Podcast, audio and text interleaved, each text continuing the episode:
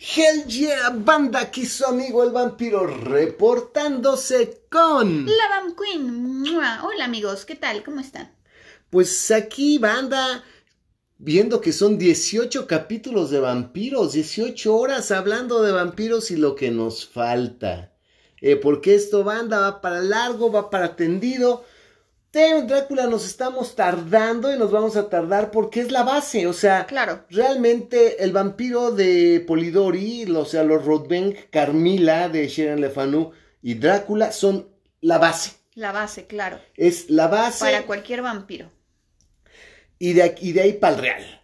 No, y de aquí no vamos a encontrar otro rompeaguas, porque mucha gente cree que es crepúsculo, mucha gente cree que es entrevista con el vampiro. No, No, es no. cierto, pura especulación de gente que no sabe de vampiros, pero falta todavía para llegar a la siguiente novela y la siguiente película que va a ser una revolución real en el mundo vampírico, en lo que es la mitología vampírica, en la leyenda del vampiro, ¿no? ¿Decimos cuál? Todavía ¿O nos no, no, no, Oh. no, no, no, no, no, vamos a tardarnos, pero sí les puedo decir que ni es, no es crepúsculo, no, No, es no. entrevista con No, el ni vampiro. siquiera son todas las crónicas vampíricas de Anne, De Anne Rice. Rice. No, porque realmente lo que hizo Anne Rice a mi gusto fue rescatar al vampiro byroniano. Exacto, definitivamente estoy de acuerdo contigo. Y pues mucho menos inframundo y Ah, que no, son no, no, no, cosas que más bien son cómics. ficción y cómics. Son ciencia ficción y fantasía. Y realmente ya no estamos hablando Oye, se de está vampiros. desmayando tu teléfono. Sí, hombre, es que... Pero bueno, no pasa nada. Aquí ya, ya estamos. Ah, qué bueno, porque yo de repente veo que se desmaya el teléfono y yo, ¿qué pasó? ¿Qué pasó? Entonces, banda, pues vamos a continuar porque hoy sí tenemos cosas muy, muy importantes de qué hablar. Eh, hay que entender que, ¿En qué nos habíamos quedado, vampiro? Pues, primero, para empezar, ¿no? ok, nos quedamos en que ya todos se habían reunido, nos quedamos en que ya eh, la señorita Mina había logrado, bueno, la señora Harker ya había logrado reunir todos los diarios, había logrado reunir todo y ella se dedicó a, a, a transcribirlo, a mecanografiarlo y todo por triplicado para que todos tuvieran la oportunidad de leer y saber qué demonios había ocurrido, ¿no? Y pues yo digo que aquí la gente pierde de vista muchas cosas porque yo no me puedo imaginar estar en ese momento, decide ser el más incidental o el más metiche como Quincy Morris, ¿no? Que pues yo soy Quincy Morris, yo soy tejano, soy rico, ando sobre la vieja que está bien sabrosa, porque Lucy estaba bien sabrosa, así todavía 19 añitos, este, puta madre, la verdad sí andas ahí Pues sobre, sobres sobre. la muchacha que además de todo eh, tiene su lanita. Sí, sí, sí, es este medio aristócrata, es de buena familia. Y, y nada más de repente la chamaca muere de una manera muy extraña. Llegas, la ves como se está consumiendo en vida, como muere de una especie de anemia, de algo extrañísimo, le da una sangre, ves un pinche murciélago cerca y pues te dedicas yo el pinche murciélago lo voy a balacear, vas a la pinche tumba y ves a la vieja regresar con la boca llena de sangre, voluptuosa, guapísima, sexosa, decir, a caray, no que estaba muerta, verla caminar, ver que le clavan la estaca, que le cortan la cabeza, dices, puta madre, yo que Quincy estaría volviéndome loco, para mí yo creo que la pregunta clave sería, ¿qué pasó? ¿Cómo llegamos aquí? ¿Qué ocurrió? Claro. Y de repente ya, por la razón que tú quieras, yo Quincy, estoy pensando Quincy, como Sí, si claro. estuviera escribiendo Drácula del lado de Quincy. Llega Mina Harker y me dice, aquí está, lea. Y leo lo que le pasó a Jonathan Harker, leo lo que pasó este En en, Whitby. en Whitby, el diario de Mina, leo las cartas del... Puta madre, la verdad es para cagarte del pinche miedo de decir, oh my god, estamos frente a una amenaza formidable, sobrenatural. Eh, yo no sabría ni qué pedo, yo estaría verdaderamente estupefacto y la verdad cagándome del pinche miedo, decir, pues estamos frente a una cosa extraña, asesina, que se alimenta de sangre, que se transforma en animal, que falta mucho por saber del vampiro, pero aún así, si yo fuera Quincy Morris diría, ¿en la madre? No, y no solamente Quincy vampiro, también el doctor Jack Sword, porque finalmente pues es, es más, más o menos está en la misma posición que Quincy. Exacto, pues sí, bueno, Jack le tocó ver más, le tocó... Le tocó estar más... Más de cerca, ¿no? Porque pues digo, él fue el que llamó a Van Helsing. Pero yo te hablo así del más eh, incidental y el más advenedizo que es Quincy Morris. O sea, decir, güey, o sea, no, pues sí, ahí está la vieja, se te muere. o sea, y leer todo debería ser un momento de que la sangre se telara. No, y, y, en estos tiempos que vivimos es decir, bueno, pues con permiso, allá mi rancho en Texas me reclama, mis pozos petroleros, tengo cosas que hacer, hay unos vidrios. Ahora imagínate, además de todo, conocer y estrechar la mano del cabrón que escribió lo ocurrido en, en, en, Rumania. Ah, que sí, claro, porque ya, pues, se, conoció con, Jonathan, Harker. Decir, No, pues ya conoció a Jonathan Harker. ¿Y qué crees? Pues sí, este, estamos de acuerdo en que está cabrón esto, ¿no? Y este es el güey que estuvo atrapado en el castillo. Y Verga, finalmente ya después de todo, ya para todos los involucrados, este que, que ya sea digamos que Arthur porque bueno eh, amaba a, Lucy este Mina pues finalmente ya tiene a Jonathan ya saben lo que le pasó Jonathan ya se siente mejor porque dice no estoy loco este Jack Stewart tal vez tenga un interés científico Van Helsing desde luego tiene un interés científico pero bueno ya pusieron a descansar a Lucy que era pues como que el objeto eh, de cariño de todos ellos y eso y así como también decir bueno pues ya ya aquí se rompió una taza, cada quien para su casa y pues este existen los vampiros y pues nomás tengan mucho cuidado. o sea, no, no se trata de eso, tampoco se trata de irnos a nuestras casas, sino decir, bueno, si ya sabemos que existe, que hay un vampiro que anda por ahí, que ya consumió a Lucy, que obviamente va a consumir a más personas, y el interés por detenerlo que ya es así como hacerle un bien a la humanidad. O sea, aquí ya sí estamos hablando de una especie de solidaridad y sacrificio de parte de todos estos personajes por librar a la humanidad de un azote tan grande como el vampiro. Y efectivamente, como... En este caso, que es el conde Drácula. Es el conde Drácula, ¿no? Eh, está muy cabrona la situación. Realmente aquí las mentes actuales no pueden ni siquiera sentir empatía ni simpatía por estos personajes y mucho menos por el cine, ¿no?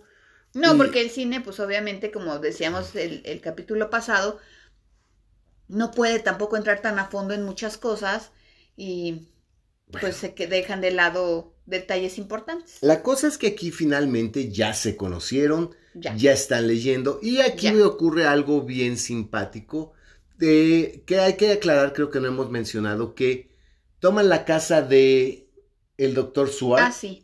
La casa de Jack como, como, base. Y ahí se están, ahí llegan todos a dormir, ahí llegan todos a comer, ahí llegan todos a reunirse, ahí llegan todos a planear. Y Jonathan Harker y Mina Harker tienen una habitación en la casa de Jack Swart. Exacto. Y hay que entender algo que no olviden, banda, que es importantísimo, que la casa de Jack Swart es, es parte del manicomio del hospital psiquiátrico de Jack Swart, que es donde está Rainfield. Claro. Es el mismo edificio. Es el mismo edificio. Solo que una, hay una ala que es el hospital psiquiátrico y otra ala aparte que es la, casa, de, de, Claro. Pero es el mismo edificio. Es la misma propiedad. La misma propiedad y están pegados. Entonces, todos están ahí en el hospital. Y bueno, aquí ya ocurren cosas bien interesantes porque ya después de leer de leer el, diario, los diarios todos, de, leer, de saber todo lo que ha ocurrido, Jack Swart para Van Helsing le dice, amigo, ¿qué cree? La abadía de Carfax, la que compró Drácula, es el edificio de aquí junto. Sí, somos vecinos. Somos y no se habían dado cuenta hasta ese momento que juntaron toda, la, documentación con toda la información. ok, imagínate el puto mío decir, bueno, si el de edificio, la propiedad que compró Drácula es la de junto. Bueno, el miedo y también pues como que un poco la impotencia, porque también dicen, bueno, si este güey estuvo aquí al lado de nosotros tanto tiempo, tal vez pudimos haber hecho algo mucho antes para detenerlo y, y con eso tal vez Lucy seguiría viva. Aquí hay algo, ocurre algo también muy interesante, porque Mina, al transcribir los eh, rollos fonográficos de, de Jack, del Dr. Seward, eh, obviamente lee todo lo que ocurre con Renfield, ¿no? Sí. Y Mina Harker en ese momento dice... ¡Qué güey tan interesante! A ver, yo quiero platicar con él, yo quiero conocerlo. Y es así de que no, insisto, y todavía le dice Jack Swart, eh, no, mi señora Harker, mire, este es, un, es, un, loquito, es muy agresivo, es muy fuerte, no, no, mejor no le busque. Y Mina dice, a mí no me importa, yo quiero ir y platicar con él. Bueno, pues a una dama no se le niega nada y Mina Harker decide ir a la palala que pertenece al hospital psiquiátrico para hablar con Renfield. Pero Renfield, bien mono, dice, ¿me va a visitar quién? una mujer, permítanme, tengo que arreglar mi, mi, habitación, no le llama mi habitación, yo tengo que arreglar mi habitación, que es su celda, recoge y realmente lo que hace es todas las moscas y arañas que tenía en cajas se las traga en chinga. Para que no vea Mina así como que fellito. No vea que están las arañas y las moscas. pues es que aquí es lo que platicábamos el otro día, vampiro. Si podría estar loco, podría estar desequilibrado, podría tener un trastorno mental, pero la crianza de, la caballerosidad, pues no se le iba a quitar. Finalmente se trataba de una dama. Y vuelvo a repetir, si en este tiempo hay cada vez menos caballeros, es porque tampoco hay damas. Ahora, aquí hay algo bien interesante, porque lo dicen claramente que eh, Mina tiene una, una personalidad tan dulce, tan amable, tan respetuosa, que con el simple hecho de pararse impone respeto. Claro. ¿Qué es el respeto? que cualquier ser humano le va a tener a una mujer como Mina Harker. Y que Mina se para y Renfield hasta se alinea. Y así como que se comporta de una manera muy educada, se comporta de una manera muy decente con, con Mina, que pues lo que quiere Mina es saber literalmente por qué. Pero Mina entra y Renfield se calma, ¿no? Eso sí sigue medio socarrón y medio agresivo con el doctor Seward, pero la presencia de Mina termina por llenar la atmósfera y Renfield dobla y se comporta como un caballero. De hecho, cuando entra, le dice, ¿es usted la, la, la, la, exnovia, la pretendienta del doctor Seward? Le dice, no, no, no soy Lucy. Dice, ah, qué bueno, porque esa está muerta. dice, no mames, cabrón. ok. Ok, no, es porque esa está muerta. ¿Y cómo lo sabe usted, no? Porque ahí sí eh, digo, no le enteraban a Renfield de lo que ocurría. De lo que ocurría en el mundo exterior. Pero Renfield ya sabía y le dice, ¿qué hace usted aquí? No, pues es que yo vengo a verlo a usted. Y se lo dice Renfield. Híjole, pues espero que se vaya lo más pronto posible y que no tenga que volver a venir para acá jamás. Realmente Renfield no da ni mucha información al respecto, simplemente Mina tiene la gran curiosidad de saber por qué. ¿Qué te estás tomando, Van un dubonet. Un dubonet en las rocas. Ajá, como debe de ser. Ok. Con un este twist de limón. Ok, así se toma en Inglaterra. No, en Francia. En Francia. ok. Bueno. Pero pues nomás que el canal de la Mancha y ya llegaste a Francia, entonces, pues sí, por ahí. Entonces, bueno, aquí el punto es que le dice, yo lo que quiero saber es por qué haces esto de, de, de, de comerte los insectos y las aves. ¿No? Y, ahí sí lo que le dice Rainfield rápidamente es, bueno, yo estoy seguro que la sangre está en la vida. La vida está, la vida en, está en la sangre. la vida está en la sangre y yo lo que quiero es absorber la vida de todos estos insectos, de todos estos insectos y animales a través de consumir su sangre. Pero pues obviamente como son insectos no puede únicamente extraer la sangre, se los traga completos y él dice que con eso él está alimentándose y extrayendo las vidas, está sumando las vidas a su... Ojo, aquí creo, vampiro, que vale la pena mencionar que recuerden de los capítulos anteriores, Renfield tiene esta condición desde hace mucho tiempo y que no tiene nada que ver con Drácula. Ah, no, no, no, no. Esa es una uh, conclusión que es la mente enferma, loca de Renfield eh, tenía desde hace mucho tiempo, por eso era un zoófago, no sé, que comía los animales con estas características y que no tenía nada que ver con los vampiros o con la tradición vampírica, ni mucho menos. No, de hecho él tenía la idea de que una araña se, comía cinco moscas, y que si él se comía cinco arañas se estaba consumiendo 25 vidas, y que si él se comía el pájaro, pues entonces ya se sumaba la vida del pájaro, y bueno, definitivamente él lo que quería era absorber la vida a través de consumir la sangre de estos insectos, y se lo dice claramente a Mina, y le dice que las cosas se van a poner horribles, que mejor se vaya porque pues, lo que viene va a ser muy difícil, muy aterrador. Claro, porque aquí ya el contacto con Drácula se hace, de Drácula y Renfield se hace hasta que Drácula llega a Carfax. Así es. Y es un contacto básicamente como a nivel telepático, podríamos telepático, sí. Es una telepatía. Es, una, es un nivel mental, no sé qué, este, porque con el control mental que tienen los, los vampiros se da cuenta que, ah, pues este loquito está loquito de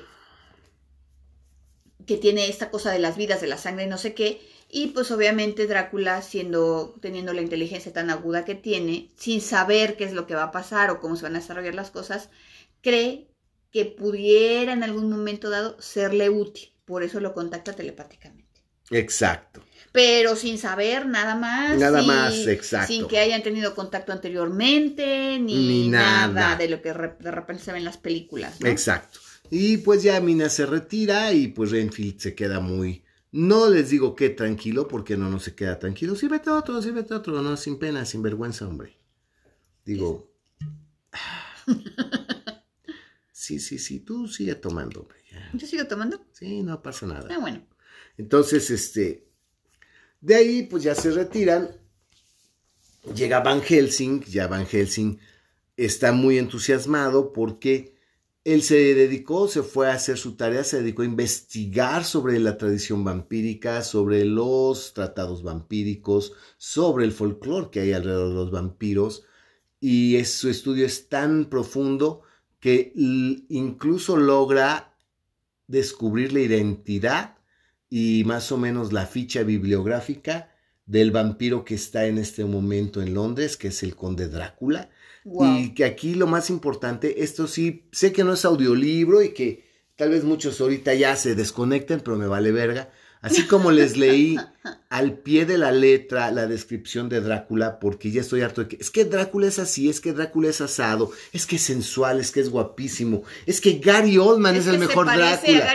No, váyanse a la verga, no, Gary Oldman no se parece a Drácula, o sea, eso es una estupidez. Frank Langella, no, no se parece a Drácula, o sea. No, ni Christopher Lee, ni siquiera Bela Lugosi. Bueno, hay algo interesante. Christopher Lee, hay una, hay una película de Christopher Lee donde sí se parece mucho a Drácula. Oh, claro. Sí se parece, lo caracterizaron muy bien. Sí, y, sí, y digamos que hasta el mismísimo Boris Karloff en los Burdalak, cuando hace de Gorka, sí le, sí, sí le da un aire más a Drácula, que, realmente al personaje que se Pero no, Gary Oldman no se parece en nada, en nada a Drácula, ¿no?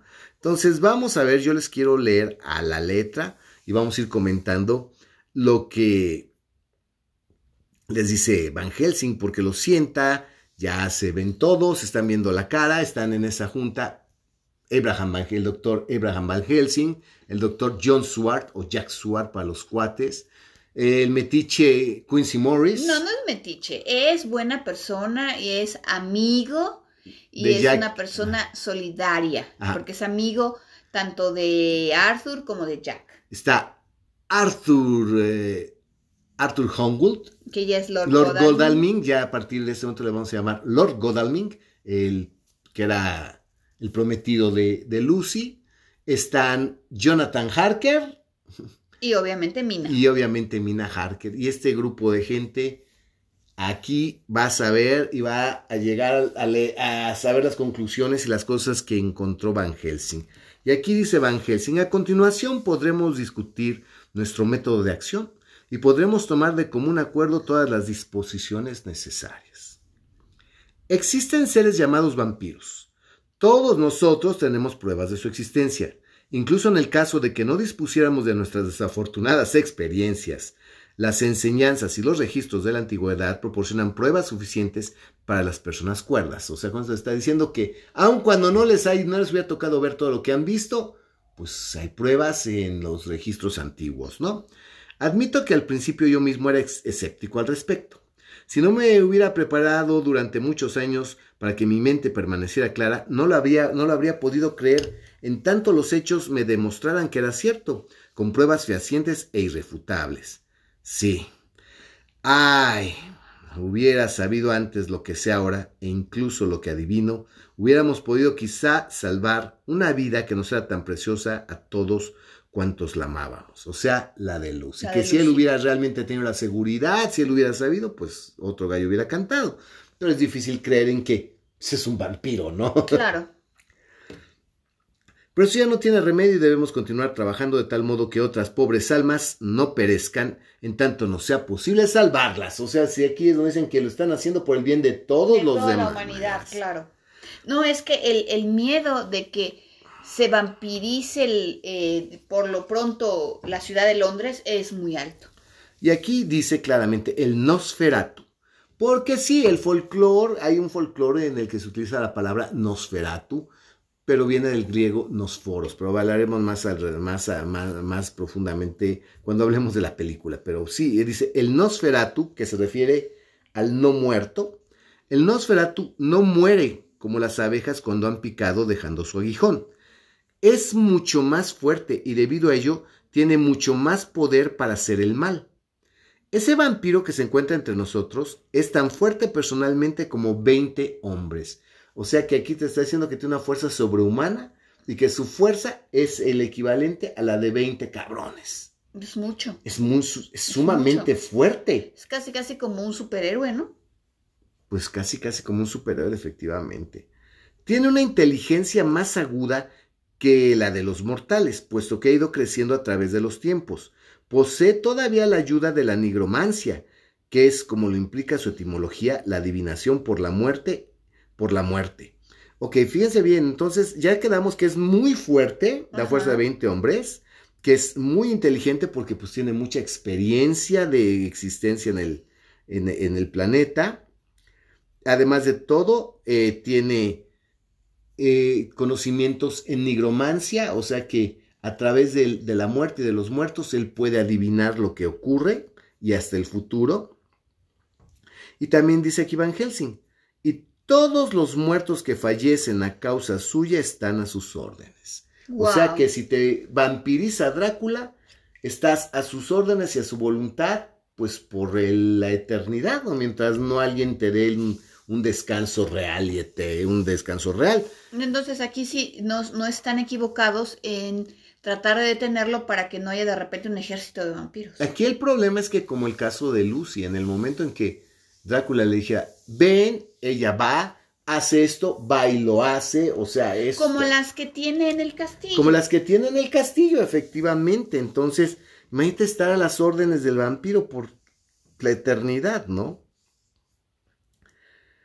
Dice Van Helsing, es rudo y más que rudo. O sea, es cabrón. Lo rudo, lo rudo, lo rudo. Puede sin limitaciones aparecer y desaparecer a voluntad cuando y donde lo desee, y en cualquiera de las formas que le son propias. Puede dentro de sus límites dirigir a los elementos, la tormenta, la niebla, los truenos. Puede dar órdenes a los animales dañinos, a las ratas, los búhos y los murciélagos. Ay, cabrón, o sea, date cuenta, estás hablando de un, de un, de un ser que se desaparece y aparece. A voluntad. A voluntad.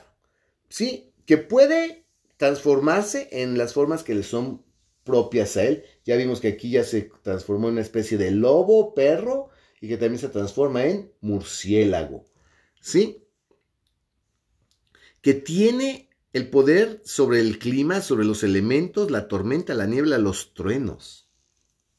Es mucho. Es puta madre, por eso es que el, el Demeter llegó en chinga, porque él comandó los comandó vientos. los vientos y acuérdate de la niebla también, que, no podían ver el, barco, Porque venía rodeado. Cuando venía rodeado de niebla, porque se, cuando se acercaba a alguno de los puertos, así no podían saber este, qué tan rápido iba o a dónde se dirigía.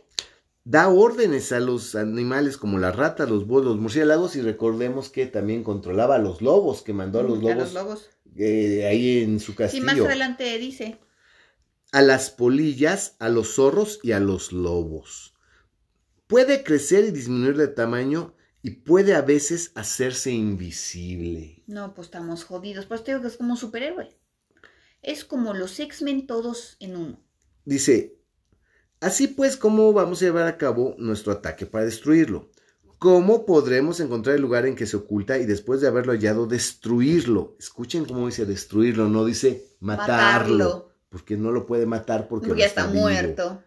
Amigos míos, es una gran labor. Vamos a emprender una tarea terrible y puede haber suficiente para hacer que los valientes se estremezcan.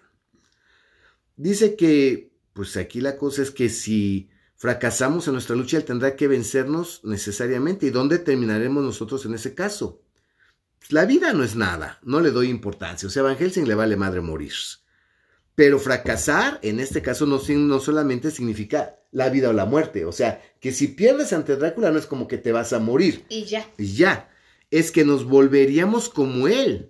Para todos los pendejos que son enamorados de los vampiros y que, ay, a mí que me chupa el vampiro, ay, a mí que me, ay, que sí, que Garioman me la mame, ay, no mames, vieja pendeja. Aquí lo dice claramente Van Helsing. Es que nos volveríamos como él, que en adelante seríamos seres nefandos, nefandos esculeros, ojetes horribles, de la noche, como él. Seres sin corazón ni conciencia, que se dedican a la rapiña de los cuerpos y almas de quienes más aman. Obviamente, porque como todo, eh, normalmente si ya te conviertes en vampiro y te levantas a alimentarte lo que sea, pues los primeros que están más cerca es tu propia familia. Para nosotros las puertas del cielo permanecerán cerradas para siempre. ¿Por qué? ¿Quién podrá abrirnoslas? Continuaremos existiendo despreciados por todos, como una mancha ante el resplandor de Dios, como una flecha en el costado de quien murió por nosotros.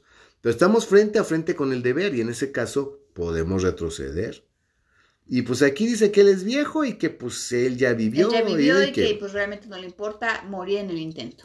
Y pues aquí todos este dicen... Pero les pregunta a los otros que dice, bueno, yo soy viejo, ya viví, pero ustedes todavía son jóvenes y aunque les ha tocado ya probar muchas desdichas y cosas que la vida los ha puesto pues en el predicamento, como a Jonathan, como a Mina, como que se murió Luz y todo eso, todavía les queda mucho tiempo para que puedan ser felices, vivir momentos dichosos y no, y no quiere eh, Van Helsing como que embarcarlos en, en, forzarlos, porque pues todavía son personas jóvenes. Y pues en este caso. les falta vivir. En este caso, eh, Jonathan Harker dice, le toma la mano a Mina, se ven los ojos y dice, yo respondo por Mina y por mí. Yo voy, ¿no?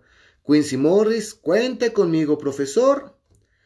Y Lord Godalming dijo, yo voy por el amor de Lucy y no por ninguna otra razón. O sea, a mí me vale de la humanidad, yo voy por vengar a mi vieja. Pues sí, pero va a ir. Y Jack Swart nomás movió la cabeza. Y dijo, pues sí. Aquí hay una escena muy, muy este, importante porque aquí hay algo que se llama honor, palabra.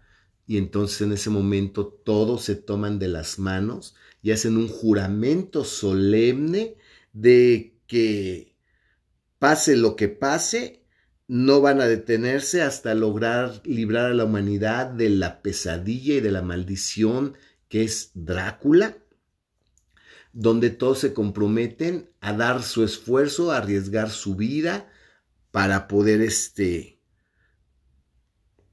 detener a esta, esta amenaza. ¿Sí? Eh, se toman de la mano, hacen ese juramento solemne y en ese momento Drácula, eh, tal vez por primera vez en mucho tiempo, verdaderamente ya está en peligro está en peligro. ¿Por qué? Porque aquí lo dice Van Helsing de nuevo, les leo de nuevo la letra. Dice, bueno, ya saben a qué tendremos que enfrentarnos, pero tampoco nosotros carecemos de fuerza. Tenemos por nuestra parte el poder de asociarnos, un poder que le es negado a los vampiros. Tenemos fuentes científicas. Somos libres para actuar y pensar y nos pertenecen tanto las horas diurnas como las nocturnas.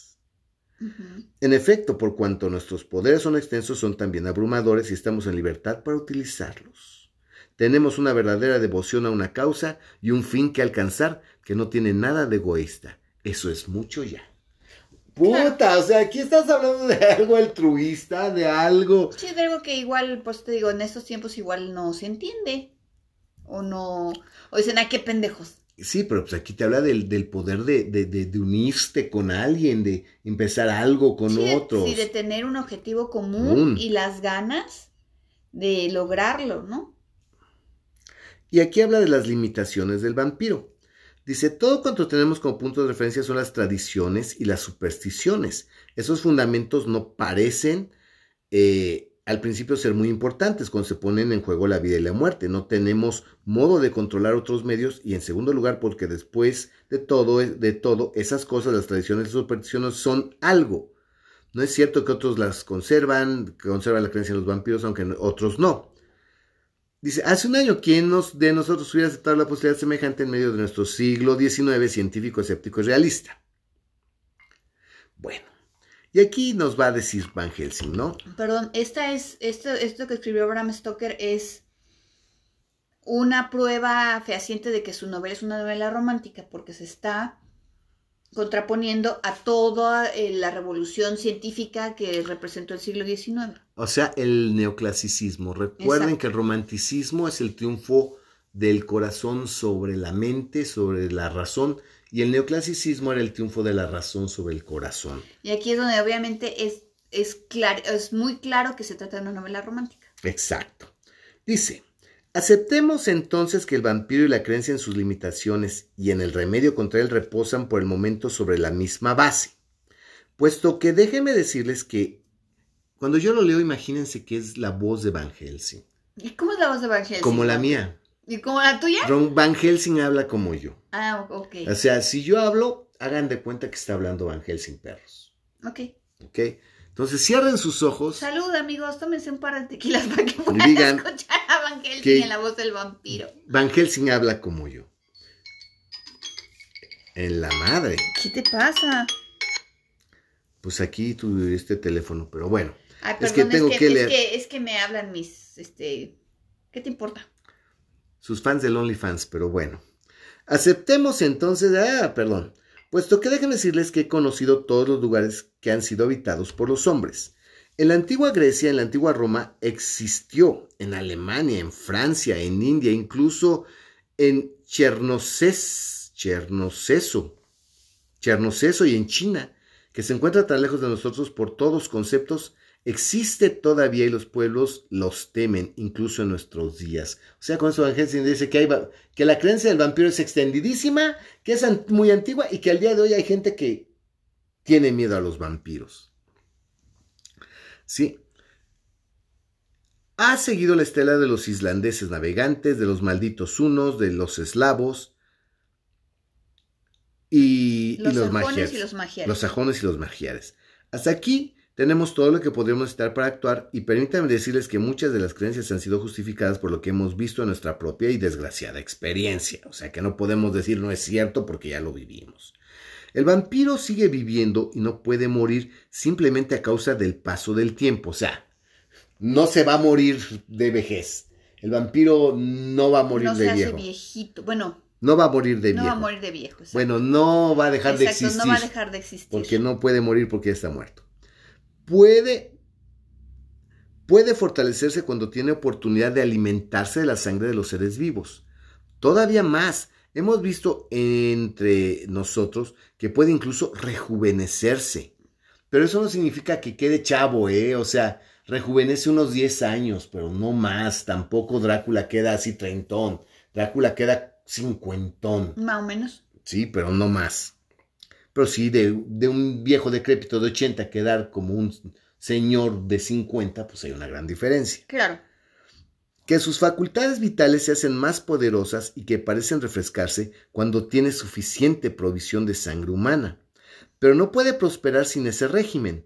No come como los demás, Ni siquiera el amigo Jonathan, que vivió con él durante varias semanas, lo vio comer nunca. O sea, aquí cabe, dice claramente que los vampiros no comen nada. No pueden comer y que únicamente se, alimentan de sangre y que la necesitan para estar fuertes y, y bien. Claro, si no se como que se marchitan. No se mueren, pero se marchitan. Tiene la fuerza de muchos en sus manos. O sea, aquí ya dijo, reitera que la fuerza de 20 hombres, ¿no? Cuando cerró la puerta contra los lobos y cuando lo ayudó a bajar de la, de la diligencia, puede transformarse en lobo, como lo sabemos por su llegada a Whitby, y por el amigo John, que lo vio salir volando de la casa contigua, y por mi amigo Quincy, que lo vio en la ventana de la señorita Lucy. Puede aparecerse en, en medio, pongan mucha atención. Dice Van Helsing, puede aparecer en medio de una niebla que él mismo produce. No se transforma en niebla, en niebla por favor. Él aparece en medio de una niebla que él mismo produce. Como lo atestigua el noble capitán del barco, que lo puso a prueba. Pero cuánto sabemos la distancia que puede hacer llegar esa niebla es limitada. O sea que él sí puede producir esa niebla y rodearse de la niebla, pero no es que pueda extenderse a, través de todo Inglaterra, ¿no? Es limitada y solamente puede encontrarse en torno a él. Llega en los rayos de la luz de la luna como el polvo cósmico. Ok, lo leo de nuevo. Llega en los rayos de la luz de la luna como el polvo cósmico, como nuevamente Jonathan vio a las hermanas en el castillo de Drácula. Ojo, recuerden que ese polvo cósmico va tomando forma y se convierte en una especie de figura de, diamantina o azúcar brillante antes de solidificarse en forma humana.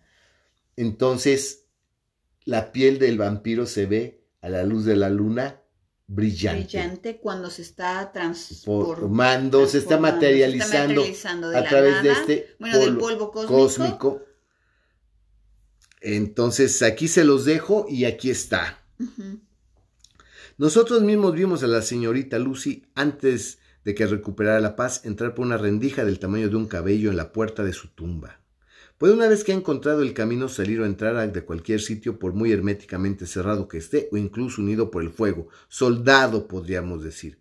Puede ver en la oscuridad, lo cual no es un poder pequeño, un pequeño, pequeño, pequeño poder en un mundo que está siempre sumido a medias en la oscuridad. Pero escúchenme bien, puede hacer todas estas cosas aunque no está libre. No, es todavía más prisionero que el esclavo en las galeras o el loco en su celda. No puede ir a donde quiera. Ya les queda claro, banda, cuáles son las debilidades de Drácula. De Drácula, ¿qué es lo que tiene que decirles Van Helsing para ver qué, qué camino van a tomar para poder destruirlo? Aunque no pertenece a la naturaleza, debe, no obstante, obedecer algunas de las leyes naturales. Ok, quiere decir que no pertenece a la naturaleza, dice que es antinatural, que, es algo extraño, es una anomalía. Está muerto, es una anomalía. Pero debe de obedecer algunas leyes de la naturaleza. No sabemos por qué. No puede entrar en cualquier lugar al principio, a menos que haya algún habitante de la casa que lo haga entrar. O sea, queda claro que el vampiro no puede entrar si no lo invitas a entrar. Claro aunque después puede entrar como y cuando quiera. O sea, si ya le invitaste a pasar, ya, se chingó la cosa y ya va a entrar cuando se le dé la gana. Sus poderes cesan, como los de todas las cosas malignas, al llegar el día. Oh, o sea que de día. Que la luz sí tiene un efecto en él, aunque tampoco es como que se queme a la luz del sol, ¿sí? No, simplemente que pierde poderes. poderes solamente en algunas ocasiones puede gozar de cierto margen de libertad.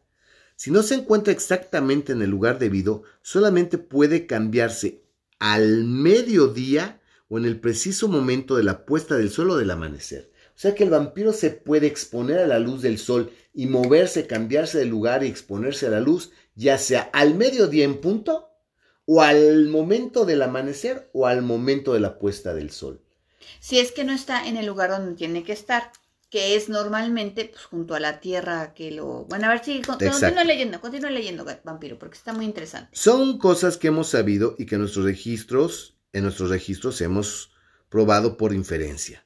Así, mientras pueda hacer lo que guste entre sus límites cuando se encuentra en el lugar que le corresponde, en tierra, en su ataúd o en el infierno, en un lugar profano. Ok, fíjense bien, él puede estar en su lugar siempre y cuando sea en la tierra, en su tierra, en su ataúd o en el infierno, o en un lugar profano, o sea, un lugar que no está santificado y que hay algo malo ahí. Como vimos cuando se dirigió a la tumba del suicida en Whitby. Claro, porque es la tumba donde, eh, si ustedes recuerdan que hace unos capítulos platicábamos, que Lucy sonámbula baja esa tumba en Whitby y ahí es donde el conde Drácula aprovecha para alimentarse de Lucy. Exacto. Y él puede cambiarse de lugar únicamente durante el día en esos momentos oportunos, el amanecer, el atardecer o el mediodía. De noche, el Obviamente de noche va y viene. Sin embargo, que solamente puede pasar por las aguas corrientes al reflujo de la marea, o sea, cuando baja la marea. Pero realmente el vampiro no puede cruzar un río, no puede pasar las aguas corrientes, que eso es alguna limitante que él también tiene. Por eso necesitó 50 cajas de tierra para engañar a la hackearse a la naturaleza y poder subirse al barco. De otra forma no hubiera podido hacerlo jamás. Además hay cosas que lo afectan de tal forma que pierde su poder como los ajos, que ya conocemos, y las cosas sagradas, como este símbolo, mi crucifijo, que estaba entre nosotros incluso ahora, cuando hicimos nuestra resolución. Para él todas esas cosas no es nada, pero toma su lugar a distancia y guarda silencio con respeto. Por eso, este, también acuérdense que cuando Lucy le pusieron la masilla esa que venía eh, revuelta con la ósea. consagrada, pues no pudo salir ya del, de la de la cripta familiar y por eso pudieron encontrarla y pues ya darle paz eterna. Y hay otra cosa, dice aquí Van Helsing, la rama del rosal silvestre que se coloca sobre su féretro le impide salir de él. ¡Oh! Una rama de rosal silvestre, fíjense. Una bala consagrada disparada al interior de su ataúd lo mata. O sea, no, es una bala consagrada, no tiene que ser necesariamente de plata, porque también es lo que de repente se ve en algunas otras pues películas, series, lo que sea, es una bala consagrada. O sea, bendita. Bendita. Por un sacerdote. Puede neutralizarlo por completo. Sí, de aquí dice, lo mata de tal forma que queda verdaderamente muerto. Ok. En cuanto a, atravesarlo con una estaca de madera o a cortarle la cabeza, eso lo hace reposar para siempre. Lo hemos visto con nuestros propios ojos. Claro, porque es lo que le hicieron a Lucy. Así cuando encontremos el lugar en que habita ese hombre del pasado, podemos hacer que permanezca en su féretro y destruirlo. O sea, aquí la cosa es que... Tienen que agarrarlo. Tienen que encontrar dónde duerme, bueno, dónde descansa durante el día. Tienen que caerle de día. De día que no sea ni al amanecer, ni al mediodía, ni ya para oscurecer. Tienen que encontrar el, el, féretro, el ataúd, abrirlo y ahí es donde le van a, lo van a aniquilar, le van a dar muerte verdadera. Pero aquí hay algo bien interesante. Eh, dice que, pues, es, Drácula es inteligente. Eh, Van Helsing le pide a un amigo de él que se llama Arminius, de la Universidad de Budapest, que pues eh, le pasara toda la información que tuviera sobre el, conde Drácula, Y no solamente sobre él, sino de todo el linaje de los Drácula, ¿no? Y bueno, aquí lo dice claramente que en realidad debía tratarse del boibo de Drácula, que obtuvo su nobleza luchando contra los turcos. Recuerden que a mí el hecho de que Vlad Tepes me caga, porque Vlad, los tres cabrones eran Vlad y los de... y todos eran, todos eran Vlad. Vlad, primero, Vlad segundo, Vlad tercero, Vlad cuarto y Vlad quinto. O sea, todos eran Vlad. ¿Sí? Recuerden que él era Ladislao Dragulia, Boividio, eh, Trimespilarum, no recuerdo cuál, ¿Quién sabe? cómo era el nombre de este güey, ¿no? Pero definitivamente es el Boibo, o sea, el Boibo. Transalpinarum. Transalpinarum. El Boibo de Drácula, o sea, sí. Que obtuvo su unidad luchando contra los turcos sobre el gran río que se encuentra en la frontera misma de las tierras turcas. O sea, sí fue Ladislao Dragulia. Vulgo, conocido como Vlad Tepes, pero ¿Qué es lo que está diciendo Bram Stoker? Está identificando la figura de la figura, digamos, eh, de su imaginación del conde Drácula con un personaje histórico verdadero que fue Vlad el Empalador. La Vladislao Dargulia, efectivamente. De no ser, de ser así, no se trataba entonces de un hombre común, puesto que en esa época, durante varios siglos después, se habló de él como del más inteligente y sabio, así como el más valiente de los hijos de la tierra más allá de los bosques. Ese poderoso cerebro y esa resolución férrea lo acompañaron a la tumba y se enfrentan ahora a nosotros. Los Drácula eran, según Arminius, una familia grande y noble, aunque de vez en cuando había vástagos que, según sus coetáneos, habían tenido tratos con el maligno. O sea que se supone... que tenían pacto con el, diablo. Aprendieron sus secretos de la escolomancia. La escolomancia es una escuela de magia negra que se, según esto se encontraba en los Cárpatos. Pero yo creo que es, tal vez esto es inventado, pero bueno.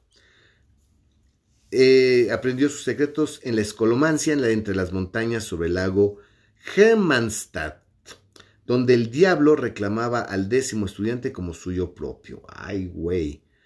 En los registros hay palabras como brujo y satán e infierno, y en un manuscrito se habla de este mismo Drácula como de un vampir, que todos comprendemos perfectamente. De esa familia surgieron muchos hombres y mujeres grandes y sus tumbas consagraron la tierra donde solo este ser maligno puede morar, porque no es el menor de sus horrores que ese ser maligno esté enraizado en todas las cosas buenas, sino que no puede reposar en suelo que tenga reliquias santas. O sea que si en el suelo hay cruces, agua bendita, hostias, no puede descansar Drácula. Aquí todos se quedan así medio sacados de onda. Y bueno, aquí lo que yo quiero decir, que es muy importante, y me voy a adelantar porque ya quiero darle fin a esto, porque esto lo dice también Van Helsing más adelante, pero ya quiero que, cerrar esto porque es muy importante para la descripción de Drácula. Drácula dice que también otra de las grandes ventajas que ellos tienen. Sí, sobre Drácula. Sobre, sobre el conde es que ellos son adultos, son hombres, tienen mente de hombres, y de adultos, y que Drácula, a pesar de todo, es un niño. Tiene mente de niño. Ah, cabrón. O sea, a ver, ¿cómo se van a imaginar esto? O sea, Drácula finalmente resulta que es la Dragulia, eh, Voivodio, Voivo de Drácula, este, Vlad III, este, Transalpinarum, la chingada.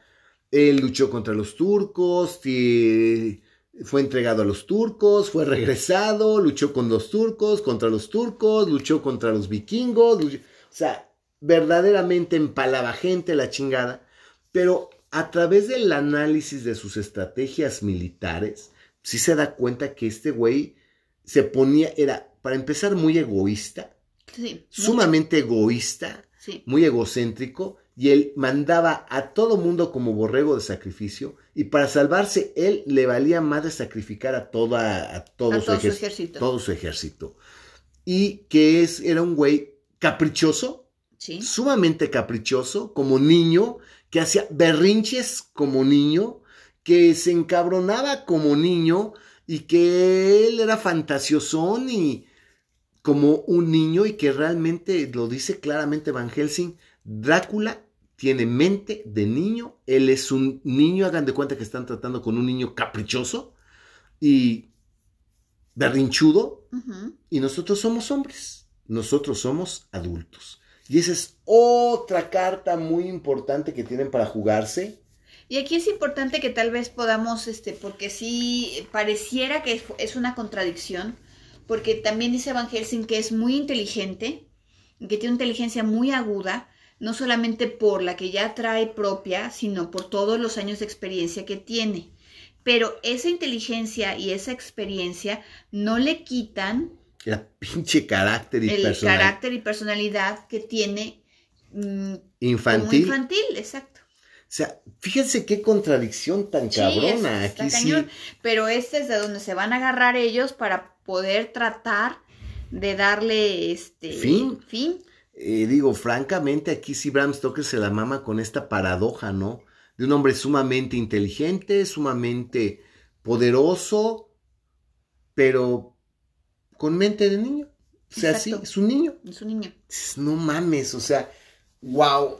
Realmente aquí creo que hoy nos dimos el tiempo de leer al pie de la letra para salir de dudas de qué puede y qué no puede hacer un vampiro. Sí, de acuerdo exactamente a lo que dice Bram Stoker en su novela. No imaginaciones, no suposiciones, no interpretaciones cinematográficas. Exacto. Aquí es lo que dice Bram Stoker y esto es lo que pues ya nos deja claro cómo va a funcionar y ya nos dice las reglas del combate, porque nos dice qué poderes tiene, nos dice qué debilidades tiene, qué limitaciones tiene, nosotros tenemos 24 horas para trabajar, él tiene 12. O menos. O menos. Sí, entonces sí lo dice claramente. Eh, nosotros podemos movernos libremente, él no. Y son cosas que la gente ignora, ¿no? Realmente. Nosotros trabajamos en equipo y él está solo, él está solo. a pesar de que puede comandar, a otros vampiros, pero pues como los otros vampiros tienen unas limitaciones que él, pues está cañón que le digan, a ver, vente, güey, pues sí, dependiendo de la hora, dependiendo de las circunstancias, dependiendo de, la muchas tierra. cosas. Sí, porque están unidos a la tierra. Exacto, estos están unidos a la tierra. Fíjense que esto ahorita eh, me voy a ir años adelante, pero ahorita está que estoy viendo todas las temporadas de American Horror Story, en American Horror Story es algo que también dicen que todos los seres sobrenaturales están airbound, están unidos, están eh, enraizados a su tierra. Bueno, eso lo hemos visto desde hace mucho tiempo este, en muchas obras o en otro tipo de obras literarias, como por ejemplo La maldición de Hill, House. Claro. Que también están todos ahí este, metidos en, el, este, en, la, casa. También con este, Stephen, King. y el Overlook del, del, Resplandor, pues también están ahí las, las almas, digamos, como aprisionadas. En el hotel. En el hotel. Eh, el mismo Yuon, por ejemplo, ¿no? Que también casa, la casa tiene y de exacto que la, gente que se ha muerto ahí, pues ahí sigue porque hay una maldición.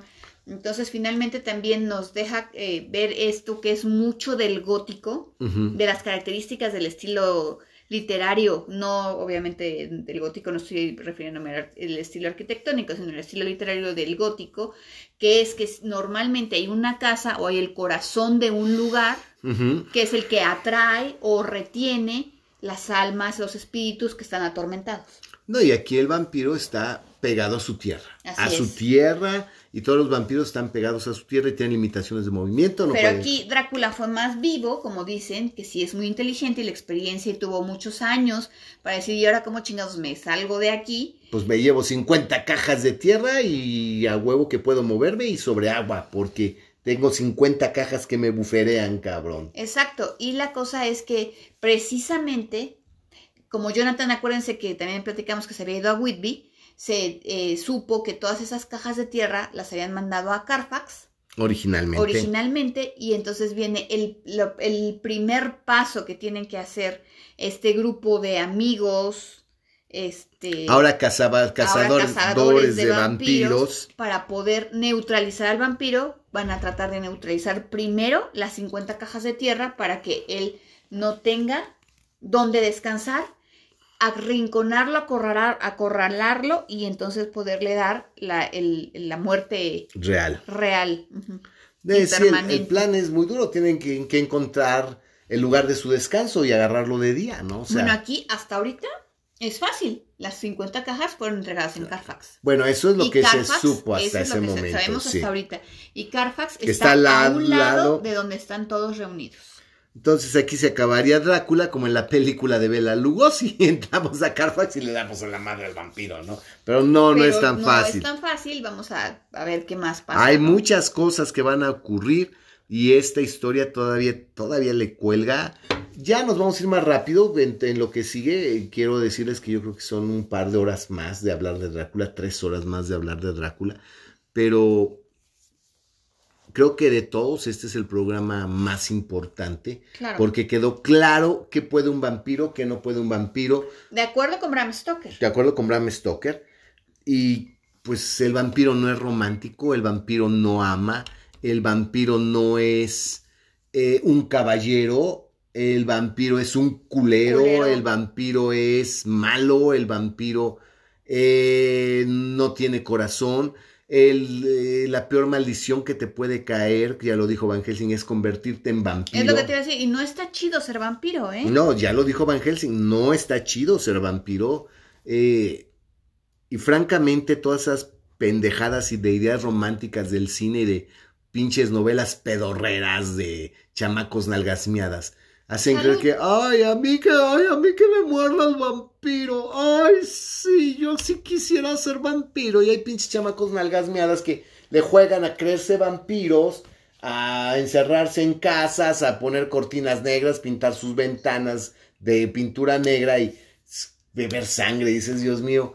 Pero bueno, si vivimos en un puto mundo donde un pendejo que le cuelgan el camote y los huevos dice soy mujer, y es que hay mujeres con pene, pues también deberíamos entonces darle crédito a un pinche chama con algas miadas que se cree vampiro.